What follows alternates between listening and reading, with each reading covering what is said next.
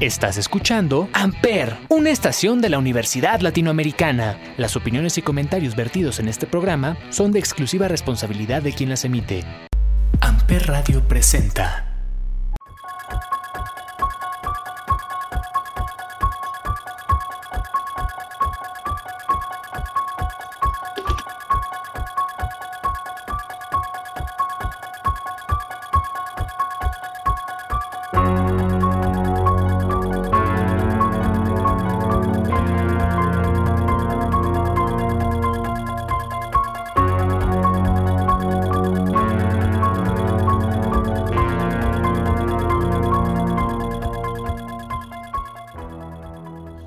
A todos, bienvenidos a este podcast llamado Sonidos en el Aire a través de Amper Radio de la Universidad Latinoamericana y como todos los miércoles nos acompaña Olivier. Olivier, ¿cómo estás? Hola, bien aquí. Contento de estar otra vez en Sonidos en el Aire, acompañado por ti, Ismael, y gracias a Laula por darnos chance. Así es, y pues bueno, en esta semana estamos celebrando justamente la semana de Halloween y la semana del Día de los Muertos. Entonces, pues decidimos hacer un pequeño recopilado de canciones o discos o bandas que justamente tienen algún tema relacionado a monstruos, al terror o a, a toda esta temática de Halloween. Sí, justamente vamos a empezar hablando de los temas de películas de terror más famosos y ya después algunas recomendaciones o comentarios sobre bandas que tienen pues discos o canciones relativas al terror o a todo esto de esta época de Halloween y Día de Muertos. Así es, y creo que con la que deberíamos empezar es con la que estamos escuchando, que es tal vez una de las bandas sonoras más eh, reconocibles dentro del mundo del terror, creada por el maestro John Carpenter, que no solamente es el director de esta película, sino que incluso es músico y ha hecho toda la, banda sonora de esta saga. Estamos hablando de John Carpenter y su saga de Halloween.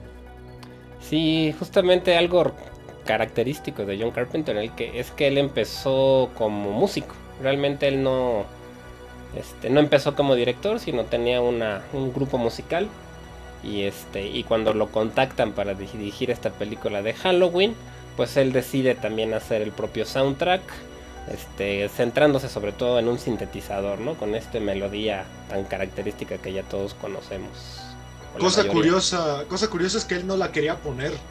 Él quería que la mayoría de la película se centrara en el silencio y que la atención se basara en el silencio, pero al final, eh, dentro de las primeras exposiciones a las críticas, eh, le sugirieron que pues sí pusiera la banda, una banda sonora y pues esta banda sonora, esta partitura de piano la compuso en cuatro días.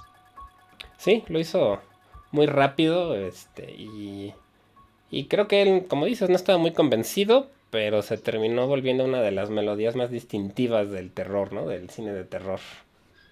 Así es, y pues bueno, ahorita está muy de moda ya que sacaron un nuevo, una nueva entrega de Halloween que es Halloween Kills, que hasta donde yo tengo entendido es como la 2 porque niega todo lo anterior menos la 1, si no me equivoco. Sí, esta solo deja la 1 y se va a partir de, de ahí.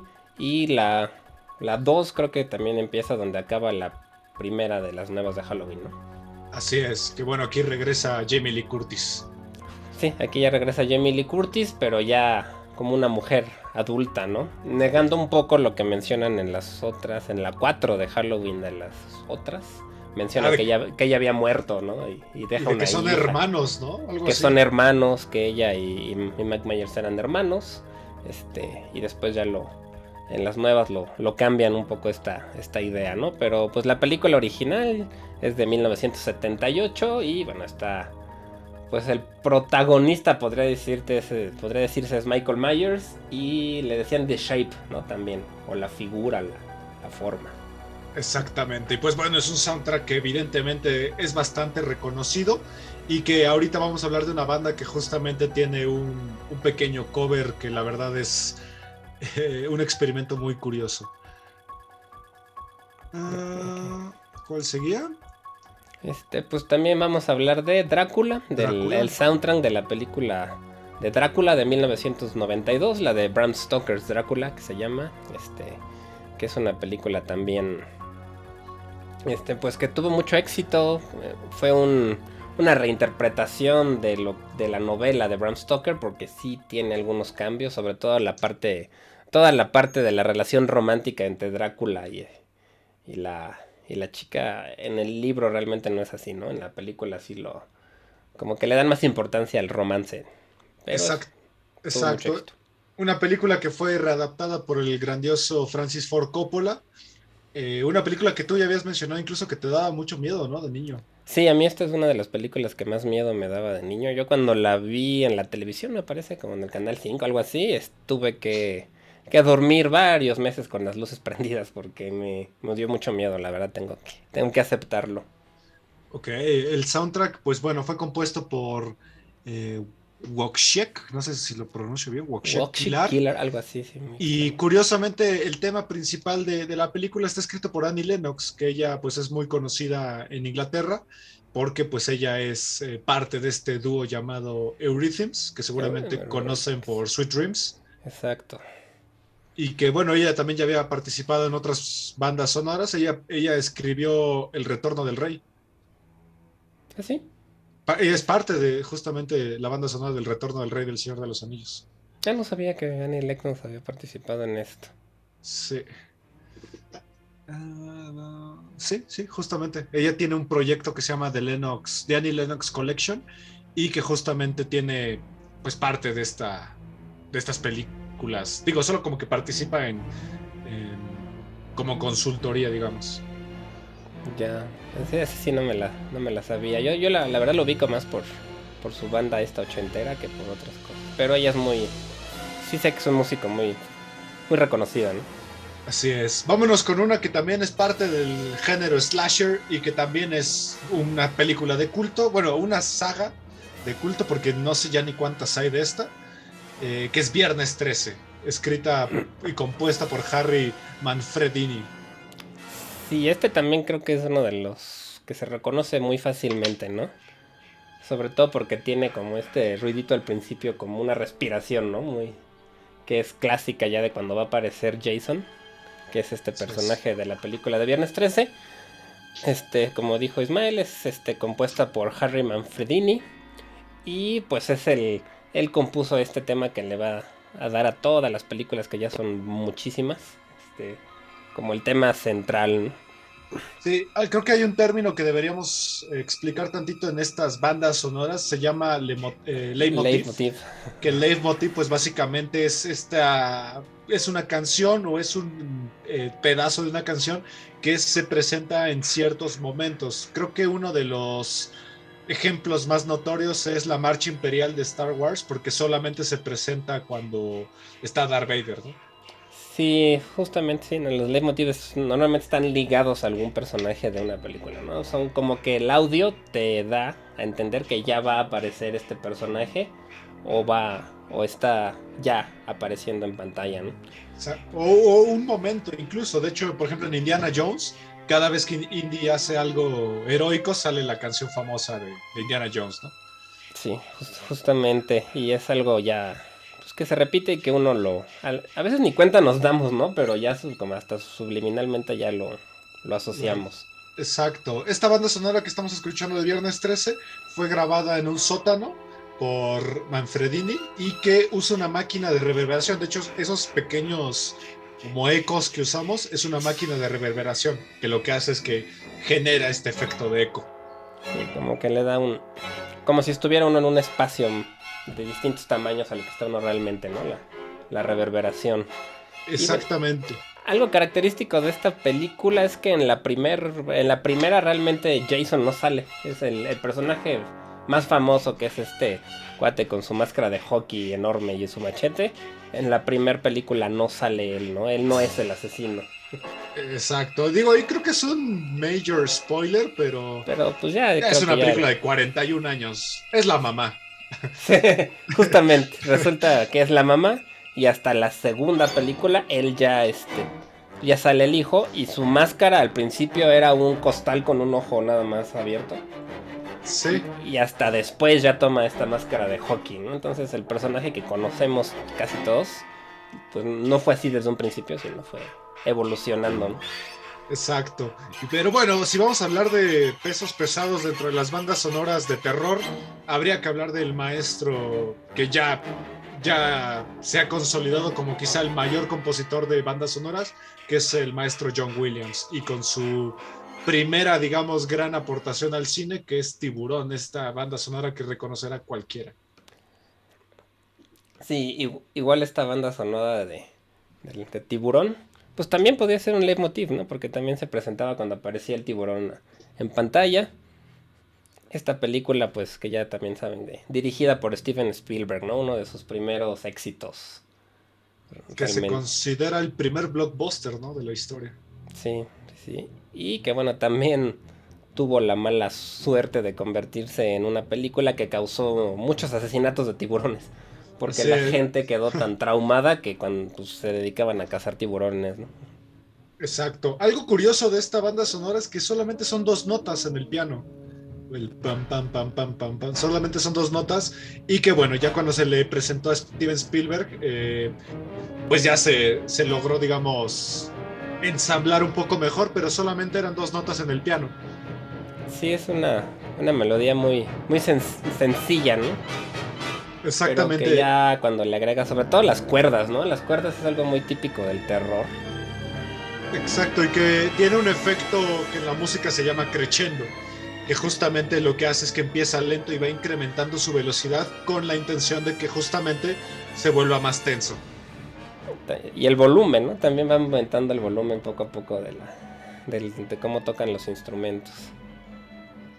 Es correcto. Eh, que de hecho es una banda sonora que hasta la fecha creo que causa eh, una asociación muy curiosa, ¿no? Porque inmediatamente la asocias con un tiburón. Sí, justo esa parte, el tun, Exactamente, que ha sido parodiado un millón de veces. A mí el que más se me ocurre es el de Los Simpsons.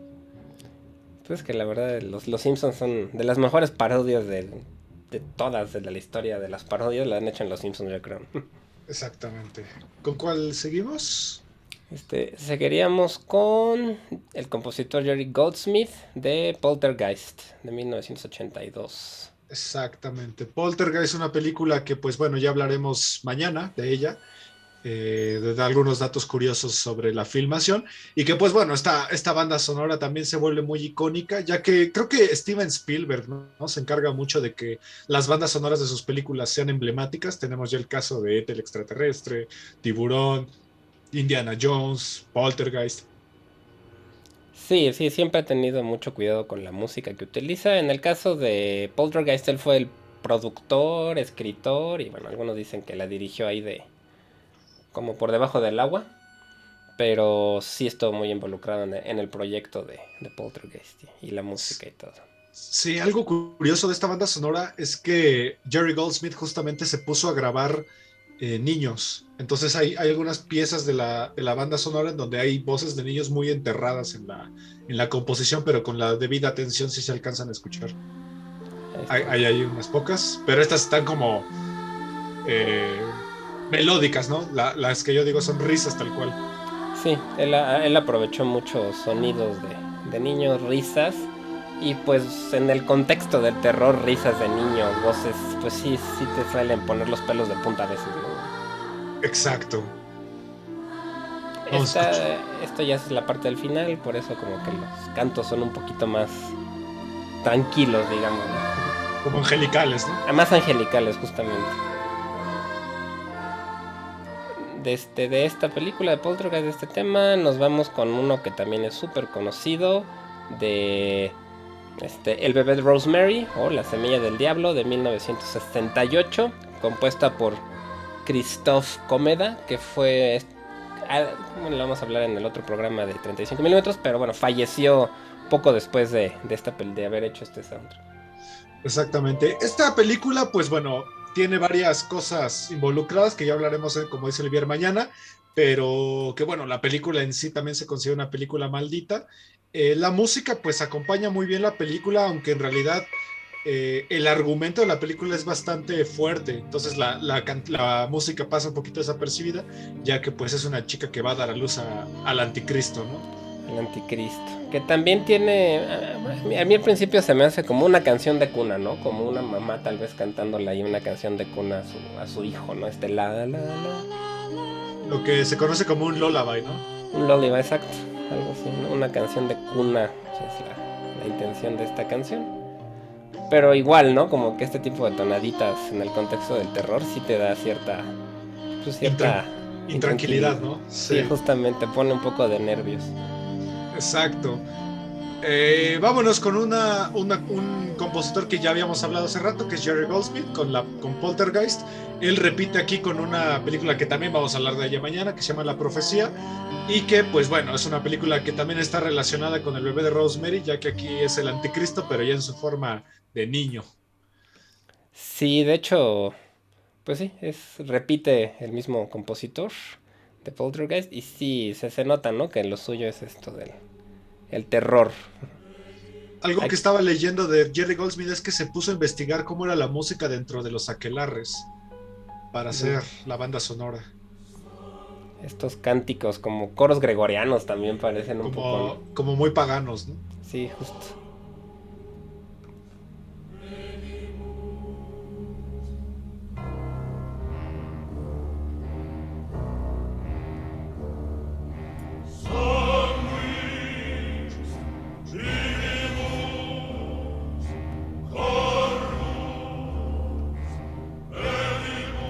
¿No? Estos cantos. Pues igual te suelen poner la. el pelo de, punta por. Exacto. Algo importante creo que de esta de estos soundtracks es justamente como decías tú las cuerdas, pero también los vientos, estos como los cuernos oboes, ¿no? los oboes, los cuernos, las tubas son elementos muy importantes porque generan esta magnificencia, ¿no? Sí, estos tonos tan, tan graves junto con la voz de estos como monjes o lo que, lo que sean y de fondo los un poco más estridente el violín. Tiene pues escucha las percusiones también, ¿no? Una como una orquesta bastante grande. Exactamente. Y aquí nos vamos a ir a una banda sonora compuesta por Charles Bernstein de otra película icónica del del slasher, pero de un slasher como distinto porque es un slasher que involucra también los sueños Estamos hablando de Pesadilla en Elm Street o como vulgarmente se le conoce Freddy Krueger. Freddy Krueger o Pesadilla en la calle del infierno, ¿no? También le han puesto aquí en, aquí en México. Este es un... También el soundtrack está compuesto por Charles Bernstein. Y pues también es muy, muy característico, ¿no? Este es más... Tiene un poco más de sintetizadores, ¿no? Tal vez más ochentero, digamos.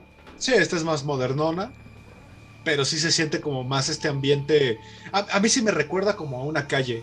Sí, sí me trae esa intención de calle con neblina. Como un camello, sí, un pasillo vacío en la noche con neblina y. Sí. Sí.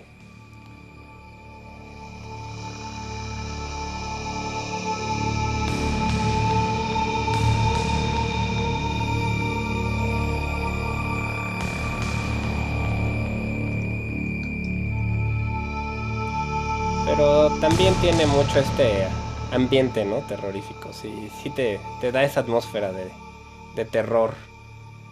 Exactamente. Y que, al final, pues también parte de la, de la película es que los dentro de los sueños de, de Freddy Krueger hay muchas partes que son como fábricas abandonadas o con mucha tubería. Y sí te, se relaciona mucho estos sintetizadores con la parte industrial, ¿no? Sí, justamente sí tiene esta parte de, industrial y por lo que leí también querían reproducir precisamente esta sensación onírica, como de estar soñando, como de cuando uno sueña como que el sonido es distinto, ¿no? Lo, lo que escuchamos en sueños tiene ahí un, ambiente que quisieron este, replicar con este soundtrack. Exacto. De aquí nos vamos a ir con una película que también ya es de culto. Eh, y que el soundtrack a mí me parece muy interesante porque es un, una compositora eh, que ha pasado la historia no solamente por este soundtrack, sino porque pues dentro de la música es una de las primeras que incursionó dentro de todo esto de la transexualidad. Eh, estamos hablando de Wendy Carlos, que ella nació como Walter Carlos y que también es, ella es una de las primeras, digamos, precursoras de lo que es la música electrónica como la conocemos hoy en día, con las matrices, los sintetizadores, este, todas estas herramientas de, de la música electrónica actual. Y que bueno, el soundtrack sin duda es ya de culto. Sí, sí, este, es un, soundtrack también muy conocido, que yo no me sabía la historia detrás de, de Wendy Carlos. También está hecha junto con Rachel Elkind, también, ¿no? Y este fue un tema, pues, el tema principal lo compusieron esos dos. Y siguiendo la tradición de Kubrick, también su soundtrack tiene mucha música clásica. A él le gusta mucho incluir música clásica, como de Bela Bartok y Héctor Berlioz. Tiene algunas. Berlioz, exactamente. Curioso es que también Stanley Kubrick ya había trabajado con Rachel eh, Elkin. ella hizo la banda sonora de La Naranja Mecánica.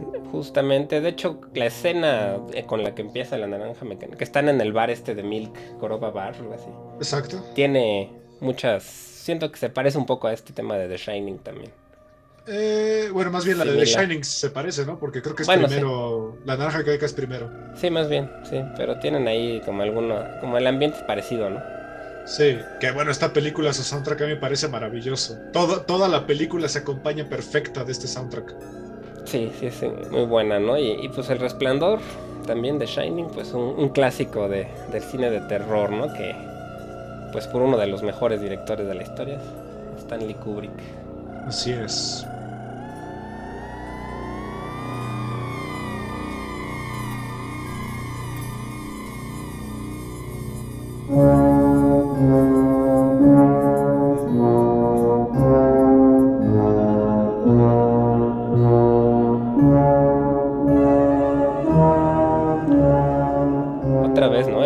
voces para darle un poco más de ambiente al tema.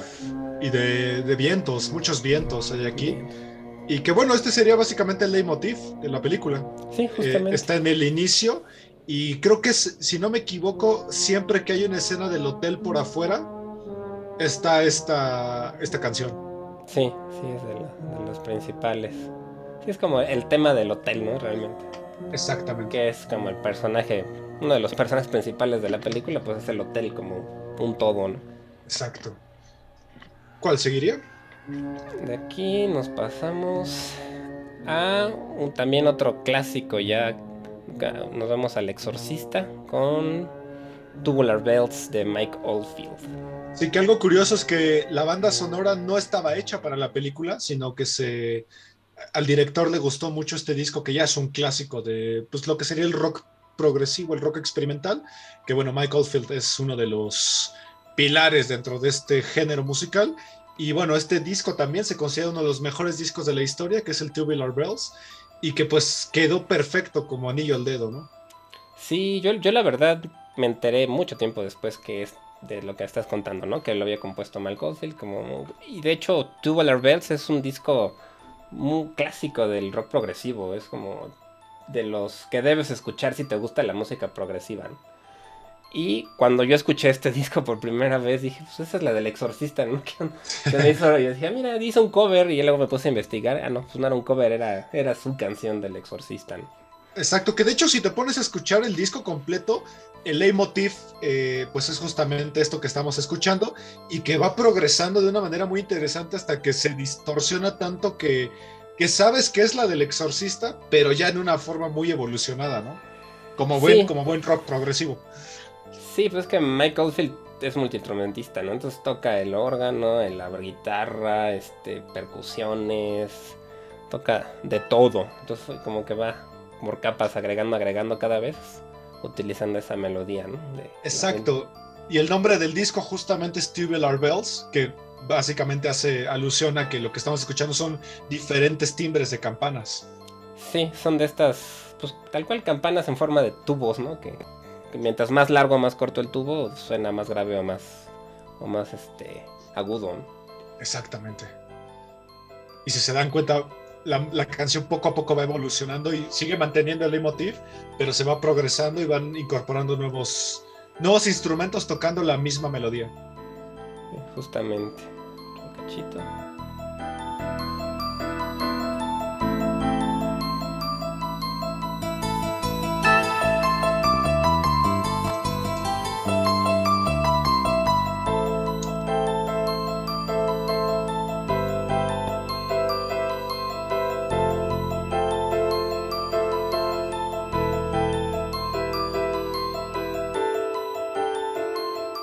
ya todo, todo un clásico de la de la música cinematográfica. Exacto, y pues bueno, lo que algo que queríamos recomendar que justamente Olivier lo trajo para el día de hoy es un discazo que yo lamentablemente no lo había escuchado y no sé por qué, de una banda llamada Fantomas, que justamente la banda pues está es un es lo que se le conoce como un supergrupo ya que son eh, miembros de bandas bastante famosas. Tenemos a, Mike Payton, que bueno, ya es famosísimo por haber sido el vocalista, de, vocalista y líder de Fate No More y también de Mr. Bungle. Tenemos a Dave Lombardo, que ya también es famoso, ya habíamos hablado de él en este podcast porque fue el baterista tanto de Slayer como de Suicidal Tendencies. Eh, Boss Osborne, que es uno de los guitarristas más reconocidos dentro de un género que se llama sludge metal, porque él es el guitarrista de los Melvins. Y Trevor Don, que Trevor Don pues también es conocido por ser eh, bajista tanto de John Zorn como de Mr. Bungle. Sí, este es un grupo que, que pues ya no está activo por lo, por lo que veo. Su último disco fue en el 2005. Pero tienen un disco que a mí me gusta mucho, que, que, va con este tema del día de hoy, que se llama The Director Scott, que es un disco del 2001, en el que hacen covers de música, de soundtracks, de películas muy conocidas. Este, como varias de las que ya hemos hablado, tiene música de, de películas que no son de terror y de películas de terror también, ¿no? Entonces, es un disco muy recomendable si les gustan los soundtracks y los quieren escuchar de una manera distinta, ¿no? Exacto, tiene en su haber, pues tiene un cover del Padrino, que si lo escuchas es una cosa totalmente distinta. Tiene música de un clásico ya del terror, que es el Golem, una, película de 1920 de este género que es el expresionismo alemán. Eh, Night of the Hunter, Cabo del Miedo, El bebé de Rosemary, eh, La profecía justamente, una de mis películas favoritas de asesinos en serie que es Henry, eh, Portrait of a Serial Killer y de una de mis series favoritas de eh, suspenso, terror, eh, detective, que es Twin Peaks. Sí, la verdad vale mucho la pena porque no las modifican demasiado, pero sí lo suficiente como para que se sienta como algo nuevo, ¿no? O una reinterpretación, no nada más una copia. Exacto, como esta, justamente, que se sigue, sigue teniendo el mismo, eh, la misma idea, ¿no? Sí, entonces vamos a ponernos un cachito. Este es el cover del, del Rosemary's Baby con Fantomas. heart.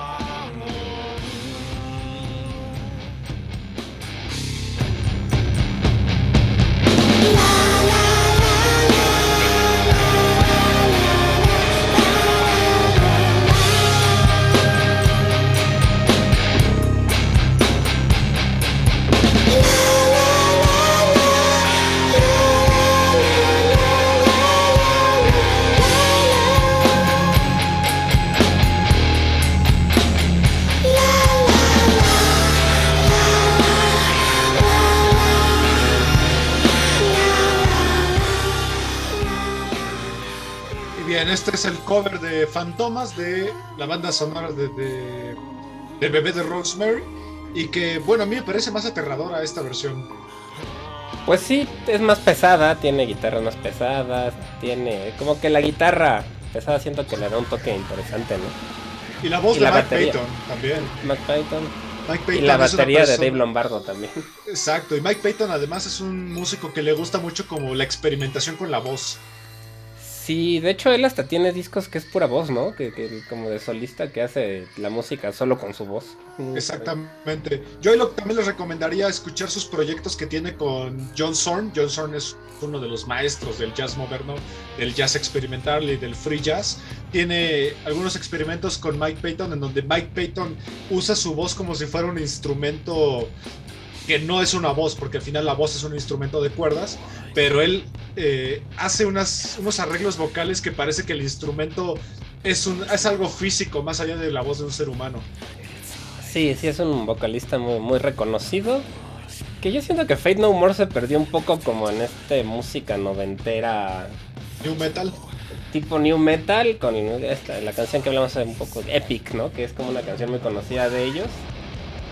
Y siento que como que no se sabe lo experimentales que son, igual que Mike Patton, por, por eso, ¿no? Porque uno lo relaciona con algo más pop, lo más famoso que tienen no es tan representativo de todo lo que hacían. Exacto, sí, sí, aparte ya es una banda que tiene muchos años, entonces pues denle una escuchada a Mike Python y a sus diferentes bandas. Y pues bueno, vámonos con un ícono ya de, de lo que es la música de terror y las temáticas de terror. Eh, un músico que pues la verdad lleva 20 mil años haciendo música y que al parecer se mantiene fresco, que es el grandioso Alice Cooper. Que he de confesar, a mí Alice Cooper no me gusta casi nada. Muy pocas canciones de él me gustan. Me harta un poco. Sí, sí, él es este. A mí sí me gusta, la verdad. Alice Cooper es un músico que también lo estamos mencionando porque su música, su forma de vestir, su personalidad, también se relaciona un poco con él, con todo lo que es el terror, ¿no?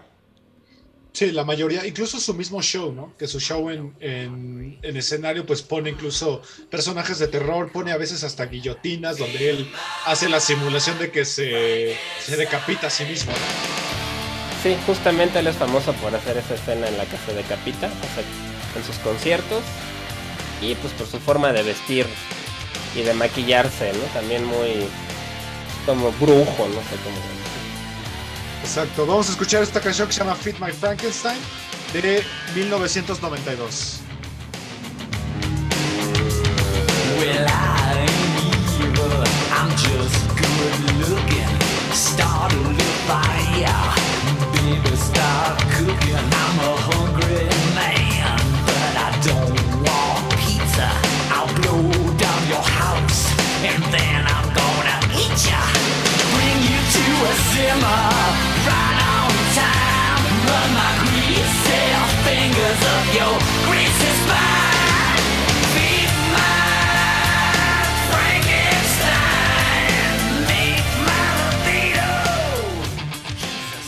Bien, esto fue Feed My Frankenstein de Alice Cooper. Como dato curioso, esta canción es que el bajista es Nicky Six de Motley Crue y los dos guitarristas son dos grandiosos guitarristas que es Joe Satriani y Steve Vai.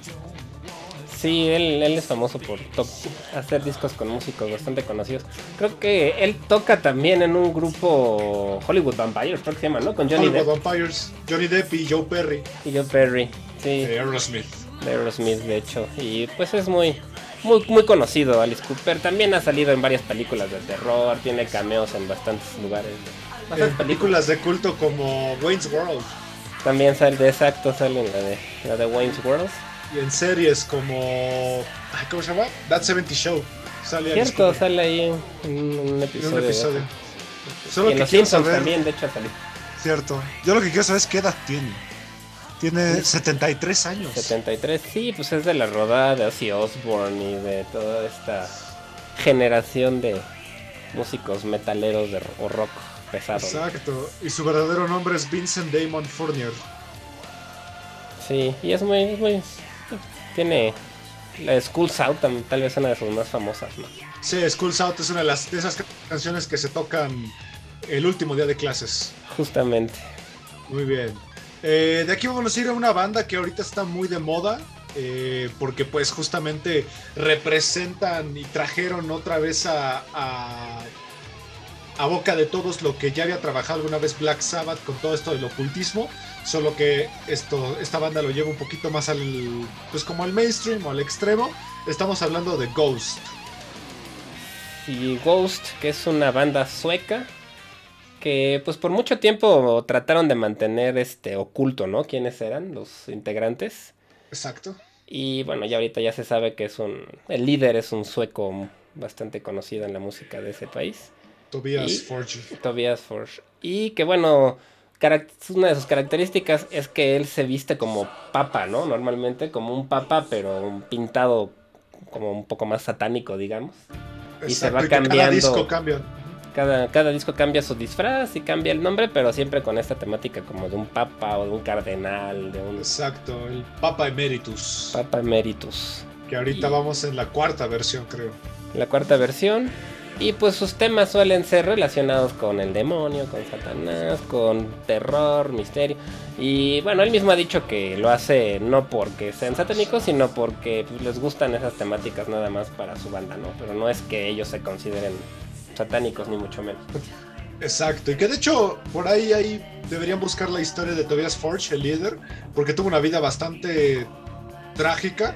Él empezó tocando metal, pero de alguna manera con voces guturales, pero no me acuerdo qué le pasó, que le, le fracturaron completamente la, La cuerda, el ¿no? esófago y le- se lastimó las cuerdas vocales y por eso ahora tiene el timbre que, que maneja, ¿no? que tiene, sí. Es un grupo que tiene muchas influencias setenteras, ¿no? Como de King Diamond, tiene mucho. Black Sabbath. Black Sabbath también. Inclusive de Alice Cooper tiene ahí ciertos toques. Exacto, vamos a escuchar esta canción que se llama Year Zero del disco Infestisanum y que bueno, representa perfectamente lo que estamos hablando.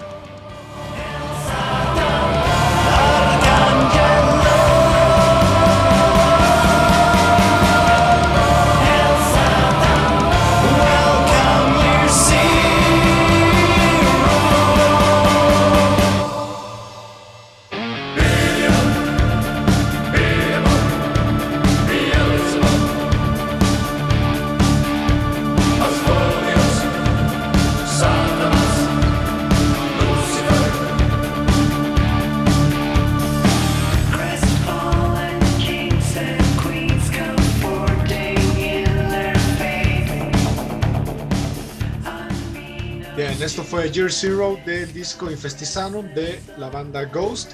Eh, un dato que me, da mucha risa de ellos es que en el concierto que vinieron hace dos años, o el año pasado, no me acuerdo, se cree que ahí empezó el COVID-19 en México.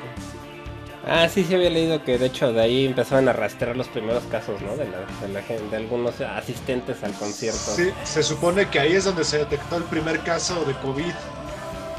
México. En, en México, sí. Y pues ellos acaban de sacar un disco, me parece que este año, ¿no? O sea, ya tienen... Eh, ¿O el pasado? No sé, pero tienen poco... creo que fue el año pasado, pero ellos constantemente lo que me gusta mucho que sacan es que sacan covers de bandas poperas. Por ahí tienen eh, covers incluso de, de ABBA, Sí, Viva tienen... Sí, de hecho es una crítica que se les hace mucho. Son de esos grupos divisivos, ¿no? Que los metaleros metaleros los consideran muy pops y los que les gusta el pop los consideran muy metaleros. Están, entonces están como ahí como a- en un limbo un poco de... A mí sí me gusta, la verdad me gusta mucho, pero yo conozco muchos metaleros que los consideran muy chafas porque suenan muy pop. Como muy pretenciosos, ¿no? También un poco pretenciosos y bueno. que- Aunque realmente a mí me parece que es un acercamiento muy amigable al metal. También es música muy bien hecha, la verdad, muy, muy bien compuesta, muy melódica, que es muy pegajosa además. Sí, exacto. Y que bueno, ya tienen bastantes discos. Pues su haber tienen, si no me equivoco, cuatro y varios discos de covers y, de, y un disco en vivo. Entonces, es una banda que hasta la fecha eh, mucha gente los nombra como el estandarte ¿no? de, de la nueva generación de metal, Sí. pero que tienen una influencia de una banda que vamos a hablar justo ahora, que también eh, tiene muchas letras que hablan sobre el terror. De hecho, tienen un disco completo que se llama La Abigail, que es completamente una historia de terror, y estamos hablando de King Diamond y de su gran líder que es Diamond King. Diamond King, sí, que él es pues como de los precursores del maquillaje de black metal, ¿no? Yo siento. Y en general del black metal, de, esta música como más oscura, más orientada como a, a las letras eh, de terror, de satanismo, etcétera, etcétera. Y que algo que a mí me parece muy icónico de él es su micrófono. Además Ah. de su voz totalmente falsete, su Sí. micrófono que es una cruz de huesos, ¿no? Sí, y, y sí, su voz que es súper aguda, ¿no? Alcanza unos tonos, ah, se escucha un poco muy, muy, muy agudo, ¿no? Exactamente. Vamos a escuchar esta canción que se llama The Family Ghost de King Diamond. When Jonathan the bedroom was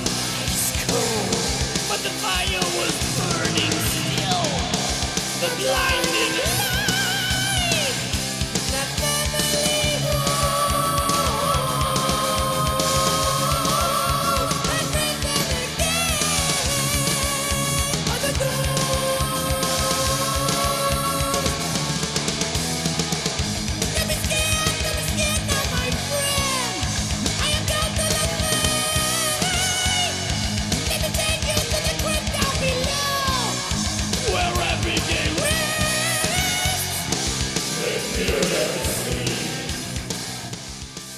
Bien, esto fue The Family Ghost de King Diamond del disco Abigail.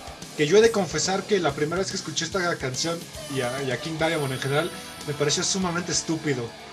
Se, me hizo horripilante lo que estaba escuchando. Me costó mucho trabajo apreciarlo. A mí lo que me cuesta es la voz tan aguda. Yo no soy tan fan de los agudos tan altos. En hombres sobre todo. Pero la música me gusta mucho. También es muy speed metal, ¿no? También tienen ahí ciertos... Sí, trashero. speed metal muy trashero en ocasiones. en ocasiones. Y pues hasta Metallica tiene covers de Merciful Fate, por ejemplo. Se llama. Merciful Fate tal cual el cover. Exacto.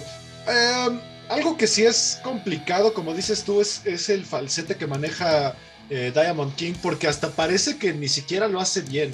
O sea, se, se siente como que le cuesta un poquito de trabajo hacerlo. Digo, yo lo estoy comparando, por ejemplo, con el falsete de Rob Halford, de Judas Priest, Es algo parecido, de hecho. o, sí. de, o de Bruce Dickinson. Bruce de Iron Dickinson Maiden. de Iron Maiden. Sí, tiene una voz de un falsete de ese estilo. Pero pues El- él fue antes, ¿no? Bueno, Sí, aunque- bueno, tal, bueno, más o menos contemporáneo, sí. Sí, aunque en realidad eh, la de Rob Halford y la de Bruce Dickinson a mí me parecen voces mucho mejor trabajadas, falsetes más trabajados.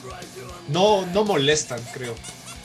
O sea, esa risita a mí sí me, me- me- me choca. Sí puede llegar a ser un poquito estridente, ¿no? Digamos. Sí, a mí siempre me ha parecido como si fuera una parodia de los Muppets. Sí, sí suena un poco. Pero pues también ese tipo de, forma de cantar también es clásico del metal, ¿no? De, de muchos géneros del metal. Como que mucho del metal europeo, de esta nueva ola del British heavy metal. Sí, de hecho, más europeo. Pero sí, sí puede llegar a ser bastante estridente su voz. Sí, un poco. Eh, vámonos con una banda que pues no es tal cual del género del metal, sino que ellos están más orientados al hardcore o al punk, una banda súper clásica del punk y que bueno, tiene una, una de las mascotas más icónicas dentro de la música. Estamos hablando meramente de los Misfits. Los Misfits, sí. Justamente, ¿no? Esta, esta, esta banda que empezó con Glenn Danzig y que, bueno, ya ahora tiene otro vocalista. Ya desde hace un montón, ¿no? Es este... Ay, siempre se me olvidó. Mike, eh, Michael Graves. Michael Graves. Y que bueno, ellos también tienen muchas temáticas de terror. De hecho, tienen discos enteros que hablan de, de películas de terror o de incluso de monstruos. Tienen un disco que se llama Famous Monsters, en el que justamente hacen una canción particular para una celebración de Halloween o para una criatura de estas de terror clásicas. Sí, de hecho, pues son casi creadores, o no sé si los creadores del ho- horror punk, ¿no? Es un género Sí. que se dedica a, a hablar, cantar sobre temas de, de terror. Exactamente. Vamos a escuchar esta canción que en- justamente se llama Halloween, del disco Legacy of Brutality de los Misfits de la primera era, justo con Glenn Danzig. Con Glenn Danzig.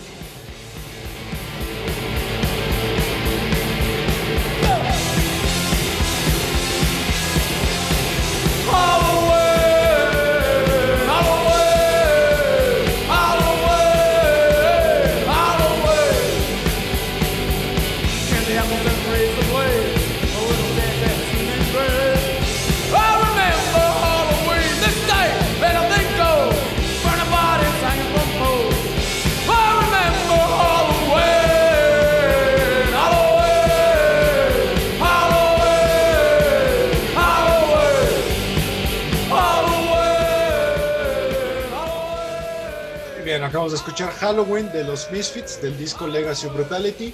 Yo he de admitir que a mí no me gustan tanto los Misfits con Glenn Danzig. A mí Glenn Danzig me gusta mucho de solista. Sí, Yo también. prefiero a los Misfits con Michael Graves. Se me hace como un punk más orgánico. Era, es, ya está más estructurado, no sé, porque era muy sucio, ¿no? Todavía en la época de Danzig. Sí, pues estamos hablando de los ochentas, digamos. Sí. Pero a mí, a mí me gustan los dos. Pero sí, Danzig de solista tiene unos discos. La verdad. Exacto. Y de hecho también tiene muchas colaboraciones ahí interesantes. Por ahí tiene una que se llama, eh, creo que es Eye of Cain, que es con James Hetfield. Sí, ahí él toca la guitarra, ¿no? También. Y canta, sí. De hecho, James Hetfield pues es fan de los Misfits y de Danzig. Hasta tienen Las Caress, es un cover que también tiene Metallica de, de este grupo. Exactamente. Y que bueno, los Misfits también son bastante reconocidos por su maquillaje y por cómo sus peinados, ¿no? Con este como flequito así de Sí, como un churrito de pelo ahí. Piquito. Sí, que se ve bastante teto, creo yo. Sí. De hecho, el nuevo vocalista es novio de Alisa White, ¿no? De la de Arch. Es el guitarrista. ¿Es el guitarrista? Pensé que era el cantante. No, es el, no, el, el cantante ya volvió Glenn Danzig. Es Pero nada más este- son los shows, ¿no? Que de Doyle, se pelearon Doyle por- Wolfman. Ah, Doyle, es, exacto. Es ¿Quién el guitarrista, clásico de hecho. Pensé que era el vocalista. No, el nuevo vocalista que, bueno, cuando no está Glenn Danzig es el bajista, Jerry Only, Jerry Only. que también es el bajista eh, clásico. Y de hecho también en esta banda, curiosamente, actualmente toca Dave Lombardo. Dave. Lombardo que anda ahí con. Como donde puede, ¿no? Sí, sí, pues es que Slayer ya descansó. Sí, ya. Exacto. Y bueno, vámonos con uno de los máximos representantes de lo que es la música de terror o con temática de terror. Y estamos hablando de no solamente un músico, sino también director de cine y de videos musicales llamado Rob Zombie. Sí, Rob Zombie que a mí me gusta muchísimo de desde que empe- desde chavo que empecé a escuchar este estilo de música me gusta mucho Rob Zombie y yo la verdad lo admiro mucho porque él todo lo que a mí me hubiera gustado hacer bien él lo hace. Es músico, ¿Por qué lo, lo dices? pues porque es, es músico, es director de cine, eh, tiene hasta eh, por estas fechas de Navidad pone parques de diversiones, casas del terror. Entonces tiene, organiza festivales. O sea, se me hace un tipo muy talentoso, la verdad. Sí, de hecho, él en la parte cinematográfica se orientó mucho a lo que es el género de serie B, que es este cine de terror como, digamos, chafa o de segunda mano. Y en su música, yo creo que el 95% de su música es orientada hacia monstruos o el género del terror en el cine. De hecho, ahorita vamos a escuchar una canción que se llama Living Dead Girl, que justamente nos habla de esta película de, de La Noche de los Muertos Vivientes.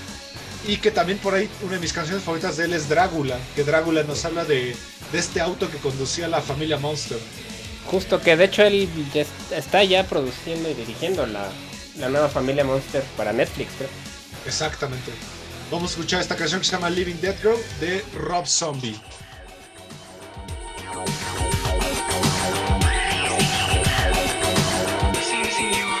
I'll be the geek and hustle in the free like a hunchback juice on a sentimental news operation filth. They love to love the wealth of an SS form making scary sounds.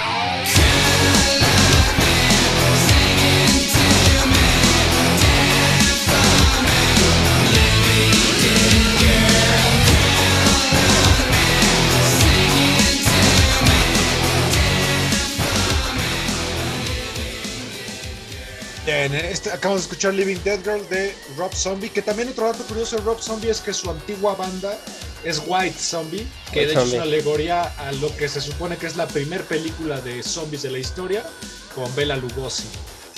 Sí, y muchos los consideran de los precursores del new metal también a, a White Zombie, porque tiene una canción ahí muy famosa que es bastante new metalera. Exacto. Que de hecho también Rob Zombie incorpora algunas partes medio rapeadas, como la que estamos escuchando ahorita, que es como un slow motion rap, ¿no? Sí, justo. Y pues él es físicamente pues se disfraza como de zombie, ¿no? Se- él tiene el pelo largo, se pinta la cara como más pálida, se pone cicatrices y todos los miembros de su banda también, ¿no? Con él tocó mucho tiempo John Fife, el guitarrista que fue Sí, de hecho, de, de Es Manson. lo, es lo que iba a mencionar, que Rob Zombie también se le conoce por robarse músicos de, de Marilyn Manson porque se robó justamente a John Five, que es uno de los mejores guitarristas que Sí, yo considero. Eh, y también se robó a su baterista, este Ginger Fish, que fue baterista de Marilyn Manson muchos años. Y a. Ay, el bajista siempre se me olvida su nombre. Eh, um, ahorita te digo. Así no recuerdo, pero... Eh, ah, ahorita te digo, no me acuerdo cómo se llama. Ah, Rob Zombie. No me acuerdo, ahorita lo busco, pero no me acuerdo. Pero sí, él es este. Sí, es famoso por eso. Y también su, su esposa, ¿no? Sale en todas sus películas. Sherry Moon Zombie. Sherry Moon Zombie, exacto. Ella sale en todas sus películas, tiene algún papel. Eh, Piggy D, ya, Piggy D. Que también él ha tocado con músicos bastante famosos de este género. Por ejemplo, tiene a Tony Clufetos en la batería y también a Joy Jordison. Joe Jordan sí estuvo un tiempo ahí. Antes también. Ya falleció, pero sí. Y Ro- Rob Zombie también siento que es medio divisivo, ¿no? A mí me gusta mucho, por ejemplo, pero también conozco mucha gente que no le gusta nada, que dice que es pésimo director, que tampoco es tan buen músico, pero bueno, ya es el... Ay, a mí su, a mí la que me encanta es la trilogía de The Devil Rejects. Sí, del Reject, Puta, sí. Se me hace maravillosa. Las de Halloween, eh, A mí sí me gustan, pero soy la de los pocos, creo que les... a mí la 1, la 2 ya se me hace muy tonta. Sí, pero a mí sí me late, la neta. el- Me gusta que es un poco más en serio y que trató de darle un poco de backstory a los personajes. Sí, es una historia de origen de. Michael, de Michael Myers. Eh, pero yo lo que he escuchado mucho es que, y creo que sí tienen razón, es que la música de Rob Zombie es como muy de Hillbilly, ¿no? Pues sus discos, el más famoso se llama Hillbilly Deluxe. El Hillbilly Deluxe, que es, los Hillbillies son como estos white trash que viven en las montañas, ¿no? Estos americanos que viven en las montañas. Como los de la masacre de Texas o de Hill de ese estilo los- de, de o los que él personas. representa en sus películas. Justamente. Que de hecho, la del, la saga esta del, de la que hablas me recuerda mucho a la masacre de Texas. Es Sí. muy similar la temática, una familia Muy, de muy. gente rara. De asesinos, en serio. Exacto. Pero está padre, Es- sí. Exacto. Y bueno, vámonos con el último que creo que este merece su episodio personal. Porque es una banda, quizá, es un músico, banda, ente, lo que sea. Que la mayoría de sus temáticas hablan de este romance gótico metido mucho en el terror. Eh, estamos hablando de una banda que posiblemente entre en un top 10 de las bandas más extrañas del mundo. Sí. Estamos hablando de. que también tiene un nombre bastante cool, en mi opinión, después de King and the Lizard Wizard. Estamos hablando de Sopora Eternus and the Ensemble of Shadows. Sí, este es un proyecto muy. Bueno, le llaman Dark Wave, ¿no? Este estilo de Sí. música. Él es alemán, ¿no? Me parece. Él, ella. Él, ella sí es un. Pues de estos Es no binarios. Digamos que andrógeno, no binario, como se le llama ahora. Y hay un. Él nunca ha tocado en vivo, ¿no? O ella Nunca. nunca, nunca ha tocado en vivo y dice que nunca lo va a hacer, ¿no? Porque inclusive se cuenta que ya le han ofrecido muy buenas cantidades de dinero y que nunca ha querido tocar en vivo. De hecho, lo que cuenta la leyenda es que este personaje llamado Anna Barney, que si alguien no ubica el nombre de Anna Barney, es un personaje muy famoso de Anne Rice, que es el, el festín del, eh, de la sangre. Es de un Fist of cuen- Blood, sí, de, Fist de of Blood, brujas, ¿no? Exactamente, que es un cuento de Anne Rice. Y uno de los personajes más famosos de Anne Rice es justamente Barney el vampiro. Y que pues bueno, justamente nos estaba representando este personaje que según la leyenda dice que vive en las catacumbas de Alemania porque pues sufre de una depresión clínica muy severa y que no tiene contacto con el mundo. Y de hecho lo que a mí se me hace más cool y más rockstar del mundo es que todas las entrevistas que hace las hace por fax. Sí, sí, que es muy complejo encontrarlo, ¿no? Con- con- Y, y su personaje, pues es, es extraño, ¿no? Porque es como calvo, pero tiene un poco de pelo, Es tatuado. como una rasta gigante aquí, ¿no? A mí me da una vibra como el vampiro de Nosferatu, de ese estilo. Ajá, ajá, Como un sí. poco de ese estilo. exacto. Eh, en su haber tiene una discografía sumamente amplia. Yo, yo también me dedico a coleccionarlos y creo que tengo como 15 y sé que no voy ni a la mitad. Porque la mayoría son versiones alemanas muy difíciles de conseguir. Están en Amazon y son brutalmente caras. Eh, yo los he encontrado los pocos en Mixup. Mixup por alguna razón los, los, los trae mucho. Y, y algo muy curioso también es que este personaje dice que Sopor Eternus es su personaje, mientras que The Ensemble of Shadows son los que le dictan la música como estos espíritus. Sí, sí está muy. Pues muy intenso, ¿no? Su estilo, su historia, su, su forma de ser. Sí, muy dramático también, ¿no? Siento que. Sí, que dicho dice que vive en las catacumbas, pero yo creo que sale a grabar, ¿no? A- Pues y hacer me contratos imagino, ¿no? discográficos. Me imagino que sí. Su último disco, por lo que veo, fue el 2020, Isla de la Muerte, Island of Death. ¿no? Que justamente habla del Night of the Living Dead. De la, exacto, basado en la película, otro clásico de terror. Y tiene otro que es muy bueno, que también se los recomiendo si les gusta como el cine de culto, porque tiene un disco que creo que es del año pas no, antepasado, si no me equivoco, que es este Dead and Flamingos, De un flamingo. que es una combinación entre Night of the Living Dead y Pink Flamingos de John Waters. De Joe Waters, que esa película a mí no me gustó nada. No, a mí sí me incomoda mucho, pero sí me Es gusta. que por eso, porque es muy incómoda, pero sí. John Waters es incómodo de por sí. Sí. Este, la mayoría de la música de Sopor Eternos está en inglés, pero también tiene mucha música en alemán. De hecho, ahorita vamos a escuchar una canción que se llama Dead Souls, de un disco que se llama Reiten die Toten so schnell, o The Vampire Sucking on His Own eh, Vein, si no me equivoco. Mi disco favorito, que si no lo han escuchado, vale mucho la pena porque sí se siente ese ambiente gótico eh, como decía Olivier, de ese ambiente de Dark Wave, que el Dark Wave es una combinación del rock gótico con, con música electrónica, con sintetizadores, con un poco de pop incluso. Sí, sí. A mí me recuerda mucho a Human Drama, otro grupo. Sí, de- Human Drama, sí, La voz sobre de, todo. Associan de Banshees un poco tal vez. También. Este, vamos a escuchar esta canción que se llama Dead Souls porque aquí lo que importa más que nada es el bajo. El bajo creo que te conduce a una atmósfera... Bueno, ustedes escuchan. Esto es Dead Souls de Sopor Eternos and the Ensemble of Shadows.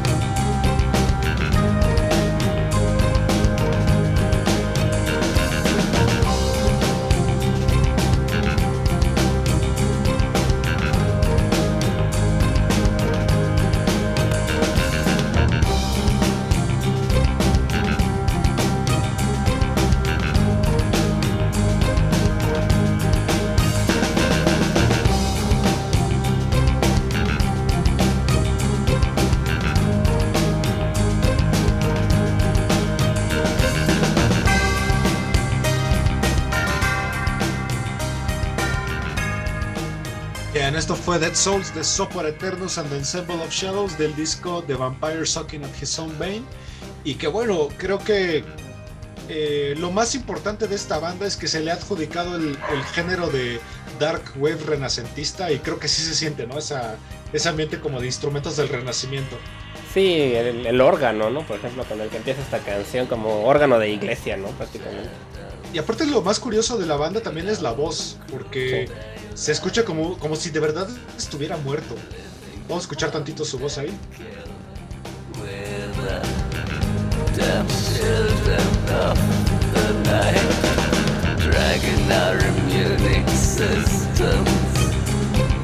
Thousands of centuries que transmite muy bien las emociones a través de la voz, ¿no? Que se le siente. Sí, algo muy característico de la banda es que pues la mayoría de las letras, el, el 80% de las letras hablan sobre la depresión, sobre el desamor, sobre los muertos y el otro 20 hablan mucho sobre el vampirismo. Sí. También a mí me recuerda a veces un poco a Lacrimosa, también tienen Sí, sí, sí. cosas similares, ¿no? También esta vibra, me parece. En general el gótico, ¿no? La música Sí. gótica en general tiene este, este como tema recurrente que es la, la muerte, ¿no? Y el vampirismo, y el desamor, el amor como muy romántico, pero romántico en un estilo desafortunado, creo. Sí, sí, sí, sí, transmite mucho esta parte de, pues, del romanticismo, como decía, sí, de la época del romanticismo, de estas novelas trágicas con... Como Drácula, precisamente. Exact- exactamente. Pero creo que Sopor Eternos merecerá un episodio para él porque es, un- es una banda que tiene mucho de dónde rascarle, creo yo. Sí, está, está muy interesante. Hasta tienen una canción en español, ¿no? la primera vez se llama. La primera vez, exacto. Porque es un cómic. Ese disco es un cómic. Es un com- ese no lo... Lo convirtió en, un- en una novela gráfica. que conseguirlo es casi imposible. Creo que hay como 10 copias en todo el mundo. También sus videos valen la pena, ¿no? Están- también Sí. están extraños. Sí, están sí, muy sí. conceptuales, muy. Sí, tiene de hecho un disco entero que es este un eh, tributo a Children of the Corn de. Stephen King. O libro. Exacto. Y pues bueno, este fue nuestro episodio referente a la celebración de Halloween o del Día del Muertos, con música o bandas sonoras o bandas que hablan justamente sobre alguna de estas celebraciones.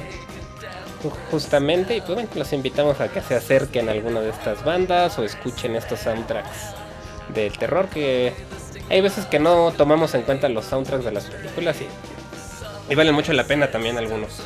Exactamente. Y pues bueno, estamos cerca del aniversario de Amper Radio, que es el 30 de, de octubre, y pues nada más queríamos darle las gracias a todos los productores de Amper Radio y a la Universidad Latinoamericana por pues darnos el espacio y la oportunidad de, de venir a ñoñar. Sí, muchas gracias por la oportunidad de estar participando en Amper Radio con estos proyectos de sonidos en el aire y 35 milímetros, que es el otro que tenemos. Pues, muchas felicidades a la ULA y a la estación. Así es, nos vemos el siguiente miércoles aquí en Sonidos en el Aire, y gracias Olivier por acompañarnos un miércoles más. Gracias a ti, Ismael. Nos vemos en la próxima. Nos vemos la próxima, los dejamos con Sopor Eternos.